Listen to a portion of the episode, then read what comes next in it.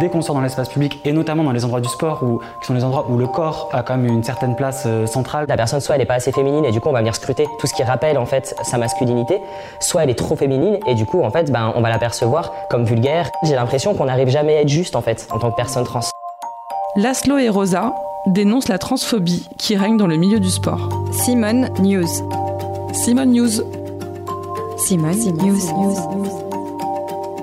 Simone News.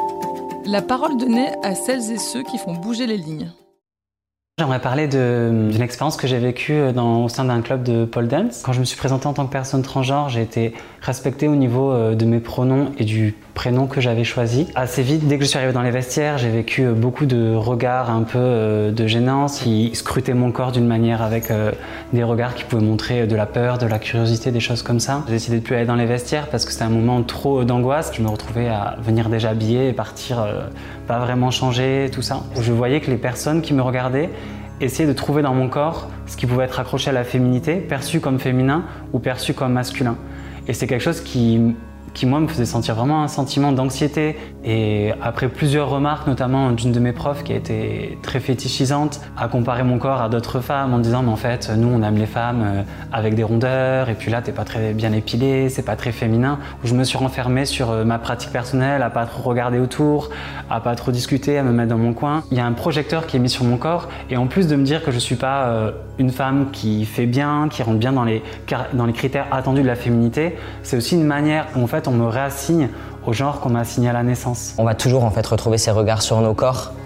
Et moi, par exemple, juste après ma mammectomie, je suis allé euh, à la piscine. Donc la piscine, c'est un endroit, euh, c'est un endroit que j'aime. J'ai fait 6 ans de water polo et du coup, je suis allé à la piscine, effectivement en, en boxer de bain, donc euh, euh, sans avoir de packing et avec mon, mes cicatrices en fait et mon torse plat mais mes cicatrices.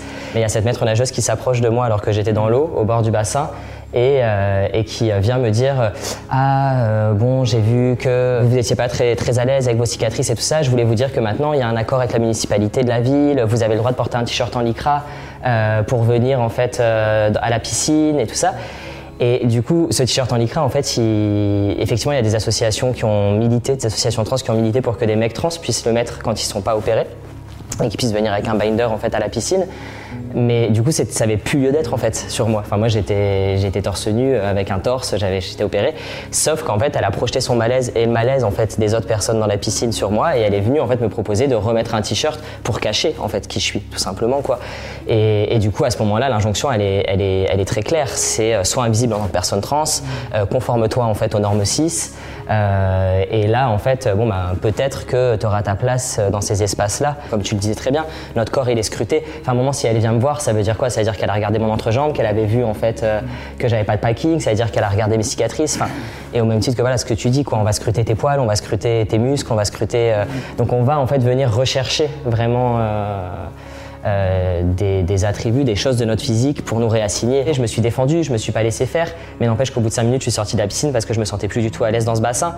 Et la vérité, c'est que c'était il y a 3 ans et que je suis pas retourné à la piscine. Dès qu'on sort dans l'espace public, et notamment dans les endroits du sport, où, qui sont les endroits où le corps a quand même une certaine place euh, centrale, mais en fait, il faut y aller encore plus blindé. Quand on parle de transphobie, on imagine des insultes, on imagine des coups. Ça, ça existe. Et c'est, euh, mais c'est en fait le level 5 de la transphobie. Ce qui nous détruit en fait chaque jour, c'est la transphobie qui est plus invisible à travers le regard des personnes cis. Les micro-rejets, les, les regards, les questions déplacées, des moments où on s'y attend pas. En fait, c'est tout ça qu'on intériorise. Quand je fais du sport, ce qui est mis en jeu, c'est mon corps. C'est ma force ou ma non-force, ma souplesse, ma non-souplesse, mes formes, euh, ma grandeur. euh, Enfin, en fait, c'est- toutes ces normes en fait qui vont être euh, être mises en jeu.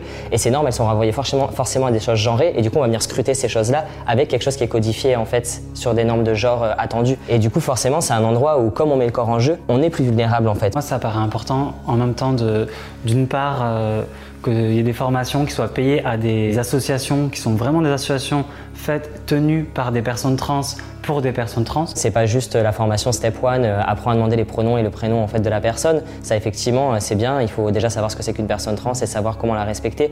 Mais pour moi, c'est vraiment aussi comment on fait que cette, enfin comment on fait ensemble pour que euh, on se sente euh, plus seul en fait et qu'on sente qu'autour de nous on a des vrais alliés et qu'on a des personnes en fait qui vont faire rempart quand il y aura ces regards sur nos corps. Il y a un truc à mettre en place maintenant pour que les personnes concernées, cibles par euh, l'oppression systémique, puissent se sentir moins en danger et puissent euh, s'épanouir comme elles le méritent. Mais il y a aussi un autre taf qui est plus profond, qui est euh, se poser la question des programmes de jeunesse dans les écoles, euh, de faire venir des intervenants intervenantes dans les écoles, je pense, de tout âge, parce que la transidentité, c'est quelque chose qui arrive à tout âge. Et le nombre de fois où j'ai rencontré des personnes qui disent Ah, moi, j'ai jamais rencontré de personne trans dans ma vie. Et je suis là, mais qu'est-ce que t'en sais? Qu'est-ce que t'en sais en fait? Ça se trouve, t'en as, t'en as rencontré plein dans ta vie et tu ne le sais pas en fait. Et, c'est complètement ok en fait que ces personnes trans n'aient pas voulu être visibles à ce moment-là. Sauf que bah voilà, pour moi c'est important en tout cas d'être visible parce que je pense qu'il faut qu'il y ait un équilibre là-dedans et qu'en fait les gens se rendent compte que oui en fait on est là, on est partout euh, et c'est normal qu'on soit là en fait. C'était le podcast Simone. Retrouvez-le tous les mardis et jeudis et abonnez-vous sur votre plateforme d'écoute préférée pour ne manquer aucun des épisodes. À bientôt!